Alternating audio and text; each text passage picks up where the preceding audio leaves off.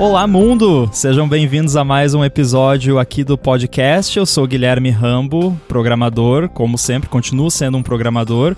E quem também continua sendo um programador é o meu amigo Fernando Boom, mais conhecido como Boom, como vocês já sabem. E aí, Boom, tudo de boa? Tudo certo, Guilherme. E aí, como é que estão as coisas? Tranquilo por aqui. Cara, eu acho que para esse episódio eu, eu quis trazer aqui um assunto que o tempo todo me perguntam por aí, na internet, na vida real, nos fóruns, enfim, nas conferências, e eu acho que é algo que devem perguntar bastante para você também. É a famosa pergunta: eu quero começar a programar, como eu faço? Te perguntam muito isso? Sim, hum, várias vezes. Várias vezes. Inclusive, minha esposa perguntou isso para mim uma vez.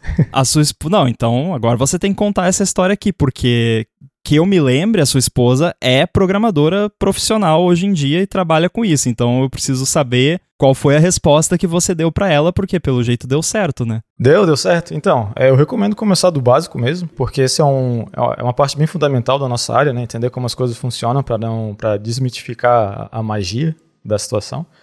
E o que eu passei para ela foi tem um curso de Harvard, uh, se eu não me engano, o nome é CS50 que é muito bacana, é, ensina bastante os fundamentos de programação, desde é, como funciona a memória, como funciona quando você digita alguma coisa e vai lá um compilador e transforma em linguagem de máquina, isso tudo. Então, é uma, é uma forma bem bacana de aprender e ver se você tem interesse pela área mesmo, né? Porque às vezes o pessoal acha que vai se interessar e não se interessa muito. E é um professor muito bom, tem uma dinâmica muito boa, uma didática muito boa. Inclusive, eu já apresentei esses cursos para pessoas que já estão na área, já estão ativas na área e falaram que conseguiram ainda absorver bastante conteúdo, de tão, de tão bom que é o material. É, eu acho que isso é interessante, que tem muita gente que trabalha na nossa área que faltam, assim, esses fundamentos que, que você mencionou. E eu acho interessante começar também por eles, porque você vai precisar em algum momento disso. É, tudo bem que eu, eu sou um grande crítico do whiteboard interview, né? Que é quando a galera uhum. vai entrevistar você e ah, desenha aqui como que você faz ali o sorte de uma lista de coisas e tal. Isso eu não acho válido, assim, não, não, não que não seja válido, mas eu acho desnecessário. Agora, você ter uma mínima noção, né, de, do, do que você está fazendo quando você programa, porque a gente tá mandando o computador, que é um, uma máquina extremamente burra, né? Que a uhum. gente acha que é inteligente, mas o computador só faz exatamente o que você falar para ele fazer e, e, nada mais do que isso e tem que ensinar o computador a fazer as coisas. Então você ter uma noção, o que, que é memória, como que as coisas acontecem, é bastante útil e você vai precisar saber pelo menos um pouco disso em algum momento. Se você achar isso chato para começar, que eu sei que algumas pessoas provavelmente vão achar, talvez eu acharia na época que eu estava começando, é, deixa isso de lado e começa por alguma outra coisa, mas mantenha isso em mente. Você vai precisar, em algum momento, ter uma noção de, de, como funcionam essas coisas, especialmente se você quiser, em algum momento, se tornar um profissional mesmo, né? Que for trabalhar aí numa uhum. empresa. Porque na, na programação, geralmente, quem trabalha com, sei lá, com web, por exemplo, que é uma área enorme, ou até com mobile, que é mais a nossa área, a gente dificilmente toca direto nessa questão da memória, dos algoritmos, é uma coisa ou outra ali que você precisa saber disso. Mas quando você se depara ali com determinados problemas, você ter esse conhecimento vai fazer toda a diferença. É, justamente como você falou, é, eu acho bacana ter esses fundamentos, mas assim que der, é legal também botar, botar em prática, né? Não só necessariamente a questão dos fundamentos de memória e dessa, dessa parte mais até não, não tão, tão, tão prática, né? Sim. Fazer algum, algum curso online, algum curso, se é, tem, tem muita gente que também não é, tem um pouco de dificuldade de até ter um pouco de iniciativa, força de vontade para aprender alguma coisa de forma mais autodidata. E eu sei disso porque eu já, já fui bastante assim. E inclusive foi como eu comecei, né? É, tinha um, um, um, amigo do meu irmão que já era programador, eu perguntei para ele aí como é que como é que isso funciona. Ele me deu um, uma introdução meio que uh, meio grossa, por assim dizer, e passou simplesmente um script de Python e falou: é assim, se vira aí. né? E Sim. aquilo era magia negra para mim, assim, né? Então, basicamente, o que eu fazia era ver aquilo, ficar mudando as palavras, ver o que, que acontecia. E meio que uh, aprendendo por tentativa e erro, mas não estava indo muito bem, assim, né? Não tava, eu não estava assimilando conhecimento. Então, eu acabei fazendo um curso de Pascal. É, Nossa. Turbo Pascal, com aquela ideia linda, fundo azul, bem bonito. Sim. E, e foi ali que eu, de fato, pensei, ah, tá, agora é assim que esse negócio funciona, é, é né, fazer as coisas de fato funcionar, fazer os programinhas para Windows ali, essas coisas. E daí eu me empolguei. Daí eu achei, tá, de fato eu quero trabalhar com esse negócio, porque isso foi foi quando eu tinha, sei lá, antes de entrar na faculdade, não lembro quantos anos isso é. Mas é, eu tava meio que querendo descobrir o que, que eu ia fazer. Daí, por causa desse, desse amigo do meu irmão ali, ele comentou aquele negócio do Python, dei uma olhada, achei interessante, mas eu tava perdido. Então eu precisava de uma ajuda externa ali, né? E, Sim. e fazendo esse curso de Pascal foi muito bacana, foi muito legal é, aprender a fazer é, como funcionavam as funções, ou como salvava um programinha no um arquivo de texto no Windows. É, inclusive eu lembro que foi um dos primeiros bugs que eu tive eu basicamente descobri que é fácil você acabar com o seu HD, porque eu tinha um, Nossa. um loop que criava, sei lá, qualquer tipo de, de data numa, num arquivo de texto, só que eu nunca fechava esse loop. Então o programa hum. rodava por um tempinho e pronto, já ia lá 5 GB. E 5 GB naquela época era metade do HD. Era tudo. Né? pois é. É, eu, eu lembro também que o, os meus primeiros perrengues, quando eu já tava também mais nessa fase, assim, de fazer programinha para Windows, que na época eu usava o Delphi, que é um herdeiro, né, do, do Pascal, eu também, os primeiros problemões, assim, que eu tive foram relacionados a armazenamento de dados, de salvar arquivo, uhum. de mexer com banco de dados, essas paradas. Agora, você mencionou né, o lance do autodidata e tal. Para quem é mais autodidata ou se sente mais confortável aprendendo por conta própria, eu diria até que vale a pena olhar conteúdos alternativos, assim, de até de YouTube, por exemplo, porque não digo necessariamente assim tutoriais, mas ainda nessa pegada dos fundamentos, você encontra vídeos no YouTube fantásticos ali, que a galera faz aqueles desenhinhos que vai passando ali, desenhando a mão e tal, e vai mostrando como funciona alguma, algum aspecto do computador. Uhum. Você acha vídeos de 10 minutos, às vezes, que te dão toda uma base ali do que você precisa saber sobre algum assunto. É óbvio que você não vai sair fazendo né, uma nave espacial só porque você assistiu esse vídeo, mas para quem acha muito chato, né, fazer ali um, um, curso de Harvard online ou algum curso mais formal, é, ou acha que isso toma muito tempo e quer só pegar uma base, pode ser uma alternativa, porque hoje em dia tem. Assim, volta e meia eu tô ali no, no, no buraco que é o YouTube, né? Que você vai cada vez indo mais fundo no, nos assuntos.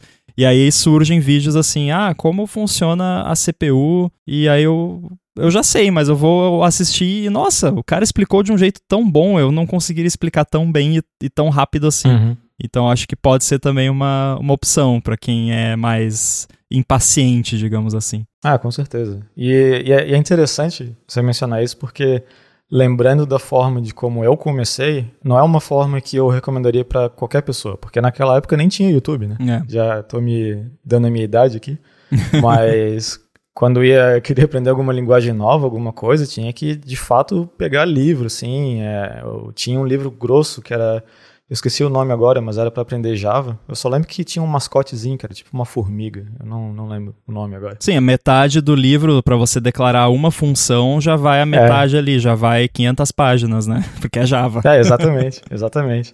E, e, era tudo assim, tipo, daí tinha um amigo meu na faculdade, tipo, oh, eu tô com esse livro massa aqui de, de PHP, ele pegava, xerocava o livro e começava a ver como é que funcionava as coisas. Tipo, de fato tinha internet, não é como se também fosse Dark Ages, né? Só que o, a quantidade de material para estudos eu acho que era muito menor. Né? Sim. Porque não era tão, tão fácil de achar coisas sobre programação. Tinham sites de faculdades que eram bons, então tu achava sites de faculdades é, do exterior ou do próprio Brasil que tinham informações. Até hoje ainda. Até hoje, até hoje. É, às vezes eu vou procurar alguma. até alguma API da Apple, assim, principalmente de Mac, né? Que é mais antigo, as APIs são mais antigas.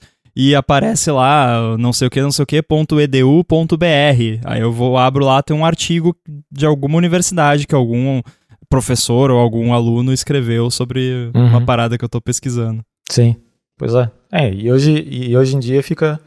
É, é mais fácil. É meio que uma faca de dois legumes, né? Porque é, a, assim como tem muito conteúdo, fica um pouco difícil também de filtrar o que, que é melhor, o que, que, é, o que, que é ruim, esse tipo de coisa. É, mas tem nomes, né? Tipo Stanford, tem muita aula online boa também. Eu já fiz uma de estrutura de dados da Stanford que são muito boas. E essa que eu mencionei da, da Harvard, né? CS50, para fundamentos, que é muito bom também. Então, material tem.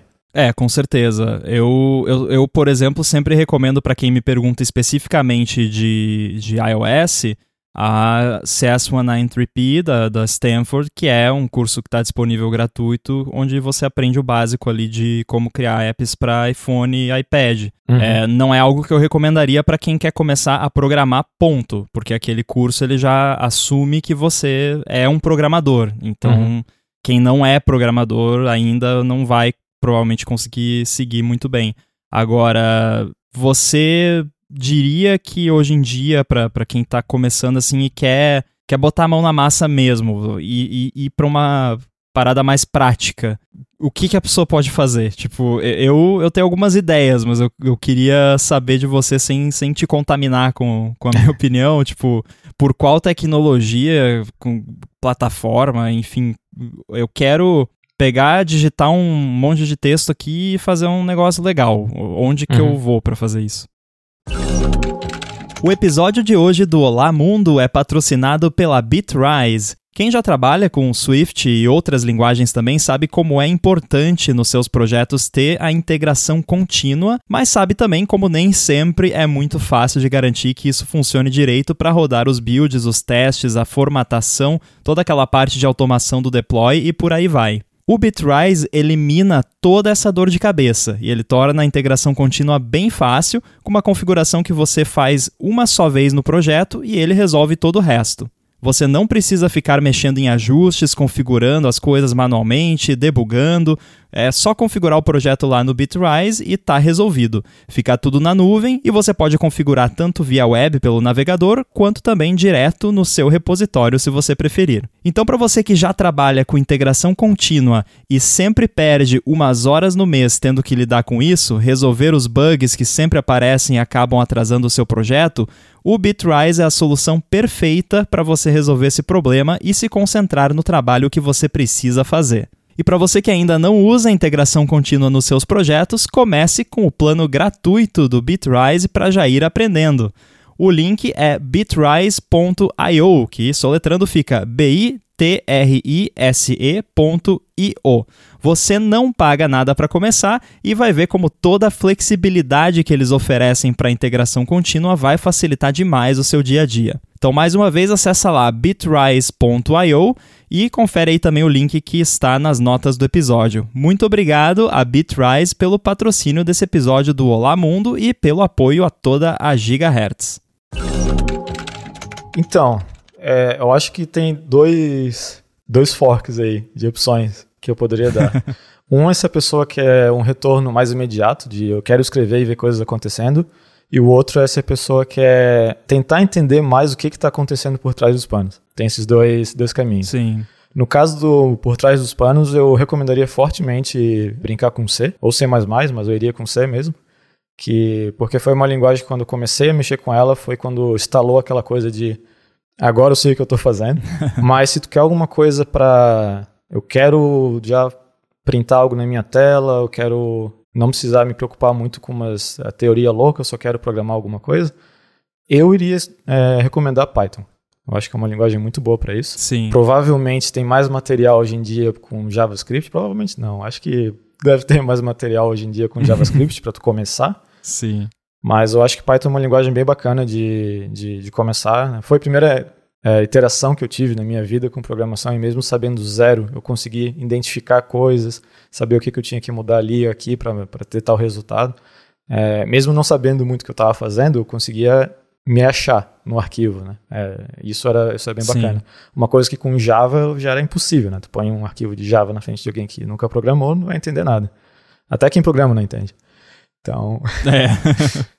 e qual que, é, qual que seria a sua recomendação? Eu, eu achei muito interessante porque eu acho que eu nunca ouvi ninguém recomendar C para começar.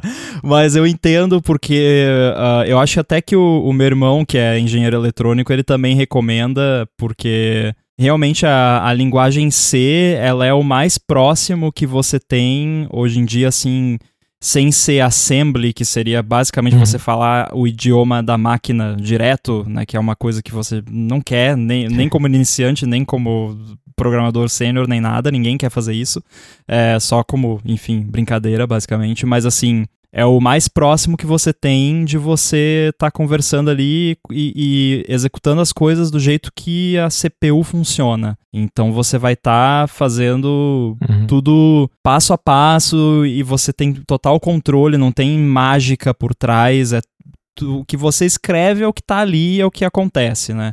Então por esse por esse aspecto é bom. Por outro lado, é, pode ser um pouco desafiador. Uhum. não que aprender a programar não vai ser desafiador, né? Independente do, do que a pessoa escolher para aprender, vai ser desafiador, mas o, o C, ele é uma linguagem, assim, a gente usa ainda hoje em dia bastante, tem muita coisa baseada em C, tem muita coisa que, que deriva do C, mas já é uma coisa um pouco ultrapassada. Porém, você começar por uma parada ultrapassada, digamos assim, é, é, bom porque, de certa forma, você está tendo a experiência que a, a galera que começou a programar quando programação, digamos assim, era novidade, teve, né? Uhum. Que foi começar do básico, do, do fundamental ali. Como que eu né, copio um pouquinho dessa memória aqui para esse outro lugar aqui? Como que eu faço contas matemáticas? Como que eu faço operações lógicas? Esse tipo de coisa. Pode ser bom por esse lado. Eu, pessoalmente, eu acho que a maioria das pessoas que vieram me fazer essa pergunta não se dariam bem com C, para uhum. começar, provavelmente não. É, mas para quem consegue se dar bem com C e, e, começar com C, é fantástico, porque é o tipo de coisa que você vai se deparar lá na frente, voltando àquela questão dos fundamentos que a Sim. gente comentou. Em algum momento na sua carreira, você vai ver lá na sua tela um, um, um crash, um bad uh, access, segmentation uhum. fault, alguma coisa assim, e você vai se perguntar, mas que diabo é isso? Né? Porque você nunca ouviu falar. Você vai ver um monte de número que começa com 0x e tem um monte de número atrás, e você não vai saber o que, que é aquilo. Então é, é, bom, né? Claro que a gente está falando aqui pensando do ponto de vista de alguém que quer se tornar um profissional da área. Se você quer programar só como hobby, aí você pode uhum. aprender do jeito que você quiser e não precisa aprender nunca essas coisas. Bom para você. Mas para quem quer de fato ser programador profissional, é bom manter isso na sua listinha de, de afazeres. Agora, o que eu de fato recomendo é você talvez vai querer parar de fazer o podcast comigo, mas hoje ah, em dia eu recomendo que comece com web, basicamente. Uhum. Mas você vai ver um overlap entre as nossas sugestões agora, porque você começou com Python e você falou que o legal seria a pessoa começar com Python ou com C, né? Uhum. Dependendo aí do, do ponto de vista. Eu comecei, assim, eu, eu comecei de fato foi lá com, com, com DOS, fazendo aqueles scripts sim. bate, aquelas sim, paradas, mas isso não, não conta. Então, a primeira, digamos assim, programação mais de verdade que eu fiz foi para web. Eu fazia site e aí fazia coisinhas em JavaScript, em, em PHP e tudo mais. Então, eu recomendo hoje em dia não por achar que, nossa, a plataforma web é a melhor plataforma. Eu com, definitivamente não concordo com isso, uh, mas porque é muito acessível. Assim, é, você se você tem um, um browser, você tem a IDE, digamos assim.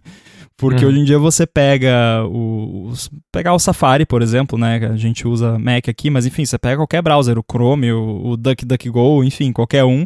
Esse é você é vai lá, a, habilita o menu de developer, você tem lá o console, né? E você consegue escrever JavaScript, CSS, HTML e, e tudo mais por ali. Então, essa acessibilidade, né, é, é boa e também porque JavaScript, embora seja uma linguagem com muitos e muitos e muitos defeitos, e bota muitos nisso, é, para quem está começando, esses defeitos acabam sendo uma vantagem, porque você não precisa se preocupar com, uhum. pô, isso aqui é uma string ou é um int, ou por outro lado, você vai ter vários problemas também por causa disso. Mas, enfim, é, é bom que você tenha esses problemas para você entender por que, que eles acontecem, né? Então, por isso que eu recomendo. E quem está escutando aqui e, e, tá procurando a resposta para a pergunta que a gente está tentando responder nesse episódio, já deu para ver que não é uma resposta tão simples, porque você tem duas pessoas aqui e quatro respostas até agora. pois é. Não, é, é complicado. É, um, um, argumento que eu posso fazer em favor do C que com certeza deve ser o, a, a, última prioridade da maioria das pessoas que estão ouvindo, depois do que a gente falou, é que as pessoas que eu conheço que começaram trabalhando com C, e geralmente vêm de curso de, de engenharia, é, como, como você disse, elas têm muita facilidade de, de aprender outras linguagens. Uhum. E é interessante, é como se fosse, que já aconteceu comigo, conhecer uma pessoa que tocava guitarra extremamente bem, Daí eu perguntei como, né? Como é que aprendeu, é, o que que fez para aprender a tocar tão bem e, e, tão rápido e tal. E a resposta foi: eu, eu comecei com violino, guitarra é fácil. Nossa. Né? Então é, é. é, quase que esse negócio, né? Tu, tu começa com uma situação um pouco mais difícil, que tu tem que se dedicar mais, só que o resto da, da jornada fica um pouquinho mais tranquilo. Então é uma questão de ter uma, um balanço aí, onde você quer sofrer mais, se é mais no início ou mais no final. Geralmente, né, o, o, indicado sofrer um pouco mais no final, porque no início você ainda tem aquela resistência, né, aprendeu coisa nova, não Sim. quer se frustrar com qualquer coisa. Isso acontece também, que tem que, tem que ficar ligado com essas coisas. Mas não é uma opção ruim. Né? Então, se tiver alguém aí que está interessado em aprender C é, é, eu recomendo, mas tem que estar tá ciente que vai ter um monte de pedra no caminho, né? No final das contas, programação é uma profissão que lida com frustração diariamente. Assim, então... é verdade, isso é, isso é uma, uma verdade. E também um, um, outro aspecto que é importante lembrar o pessoal é que a gente está dando sugestões aqui, mas isso é uma coisa que não vai mudar tanto assim o, o, outcome depois, né? Tipo, Uhum. Tanto eu quanto você, a gente, nem, nenhum de nós aqui continua trabalhando com a linguagem ou com a plataforma ou com o que quer que seja que aprendeu no começo. E isso vai ser verdade ainda por muito tempo, eu acredito, porque embora a gente uhum. já esteja muito avançado na, na, tecnologia como um todo e na programação, não é uma coisa que parou de evoluir e todo dia está surgindo coisa nova. Então, você que vai começar com C, que vai começar com JavaScript, com Python, com o que quer que seja, dificilmente daqui, sei lá, 5, 10 anos, se você for de fato se profissionalizar e começar a trabalhar no mercado, muito dificilmente você vai estar tá usando ainda a mesma coisa com a qual você aprendeu. Eu né, comecei lá, uhum. falei no DOS, depois até teve uma época que eu aprendi ActionScript lá no, no Flash, né, que a Apple matou, né? Grande Steve Jobs.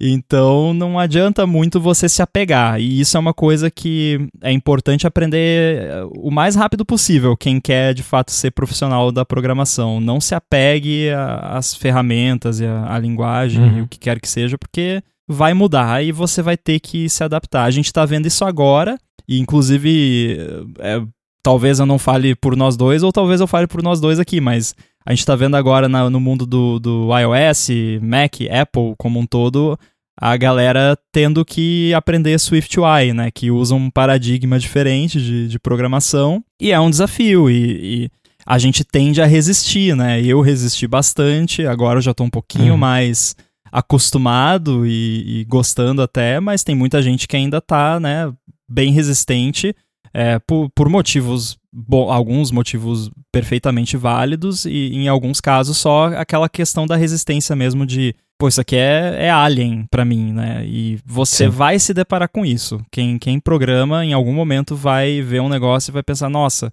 isso aqui não tem nada a ver com nada que eu aprendi e agora, né? Então esquece esse lance de, pô, vou aprender agora e vou usar isso pro resto da minha vida. Os fundamentos você vai, né? Então talvez aí mais um ponto pro C.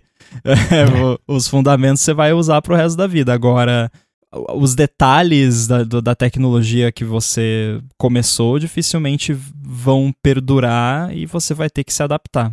É, com certeza. É uma, uma coisa que é até um conselho que é, eu gosto de deixar também, e não está relacionado com que tecnologia tu vai escolher para começar, porque isso no final das contas, como tu disse, é quase que irrelevante.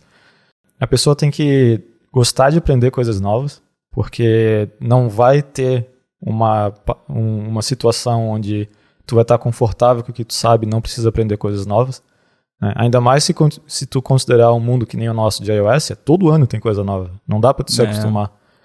Né? E teve aquele, aquela puxada de tapete que do nada veio uma linguagem nova, né? o Swift, que todo mundo teve que aprender uma coisa nova. Sim. Então, não tem como você é, ficar acostumado com o que você sabe. É uma profissão onde você tem que estar sempre se atualizando. Né? Às vezes tu deixa passar uma coisa ou outra, eu sei que eu deixo, mas tem que ter noção de que frustração faz parte, né? Aprender coisas novas faz parte. E o que tu mais vai aprender é aprender a aprender, basicamente. Né? Ter noções é. de como você pode melhorar a, a, o seu aprendizado em, em frameworks novos, linguagens novas, sistemas novos, porque isso é importante.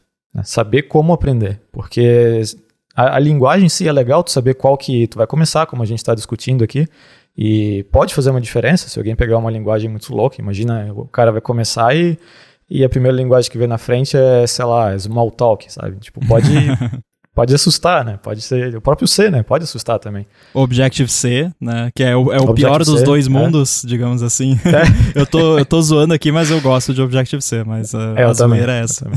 então, o principal para a pessoa ter em mente é que é uma área que está sempre, tá sempre mudando. E eu já vi, inclusive, teve, foi engraçado que eu já vi pessoas que estavam começando na área ver que enquanto eu trabalhava, eu estava, sei lá, no Stack Overflow, ou sei lá o que, eu lendo documentação, e a ideia da pessoa era que eu não devia estar mais fazendo isso porque eu já estou há muito tempo na área. Né? Não que eu não devia estar fazendo, mas ela ficou surpresa que isso ainda acontece. Sim. Daí eu falei, tu acha que tu vai deixar de procurar alguma informação em algum momento na tua carreira? Tu está bem enganado.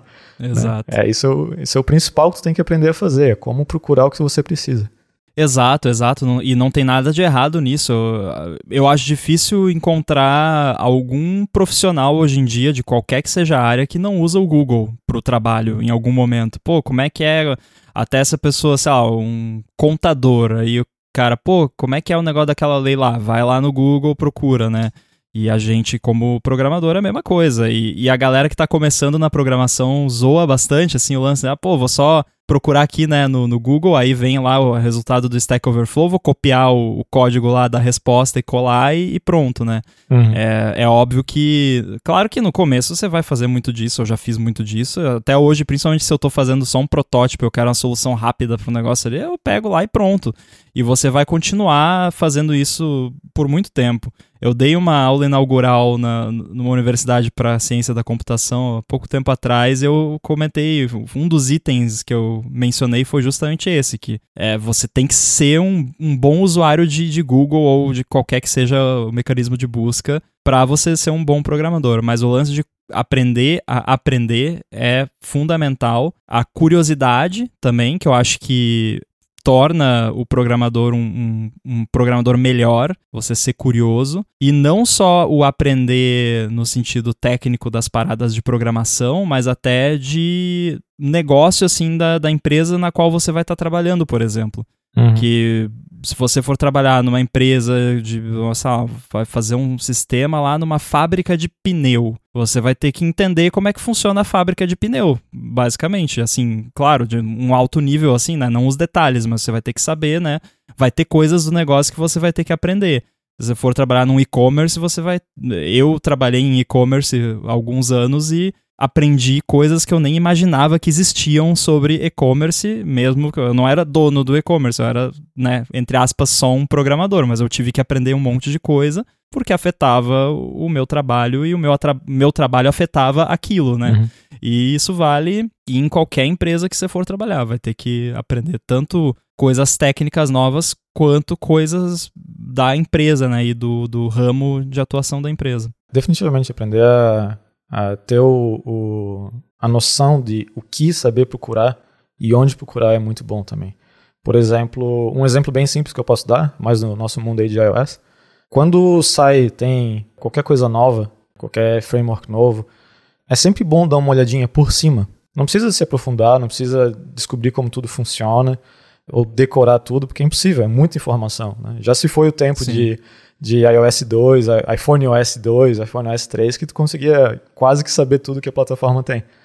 Mas tendo aquela, dando aquela pincelada por cima, tu consegue, assim que tu tem um problema, tu passa, pá, tem um negócio que eu já vi, que se pá consegue me ajudar. Né? Eu, já, eu passei exatamente por uma situação assim com o Combine. Quando o Combine saiu, eu olhei, achei bonito, lá o legal, pensei, não vou usar agora. Tava resolvendo, sei lá, que problema que era. Eu pensei, pô, aqui vai ser uma situação massa de usar Combine. Naquele momento eu aprendi a usar. Sim. Eu só sabia que ele existia. E eu sabia onde procurar. Tanto nos, tanto nos vídeos, como documentação, ou certos uh, blog posts de pessoas que, uh, que eu sigo. Mas a, essa noção das coisas em volta é muito importante, né? de não ficar é, sem saber para onde ir. E isso é, é algo que é, é, o que eu comentei de a pessoa tem que gostar de, de aprender coisas novas, porque mesmo que não seja um conhecimento profundo, ter uma noção do que existe disponível é muito importante, porque é, é bem comum de ver pessoas procurando, principalmente no iOS, né? Tu vai tu vai saber do que eu estou falando, Rambo, mas no, de pessoas procurando, ah, como é que eu faço um, um leitor de. Alguém tem uma library para um leitor de QR Code, coisas do gênero. Um monte de coisa que o próprio Foundation, o iKit, já te provê. Então, essa noção de saber onde procurar e o que está disponível é bem importante. É, isso também foi outra. E pensando justamente nesse exemplo que você acabou de dar, foi uma dica que eu dei lá para o pessoal também na, naquela aula. Foi. É, saiba o que você tem disponível para você né, na, na, plataforma na qual você está desenvolvendo, seja um sistema operacional, seja na web, seja em cima de algum outro framework, enfim, para você saber o que você já tem e o que você pode aproveitar ali sem precisar necessariamente ou reinventar a roda ou trazer alguma coisa de fora. Isso é bastante importante também. Bom, conseguimos aqui não responder definitivamente essa pergunta, porque é impossível, né? Mas respondemos, pelo menos demos aí algumas ideias de como começar no mundo da programação.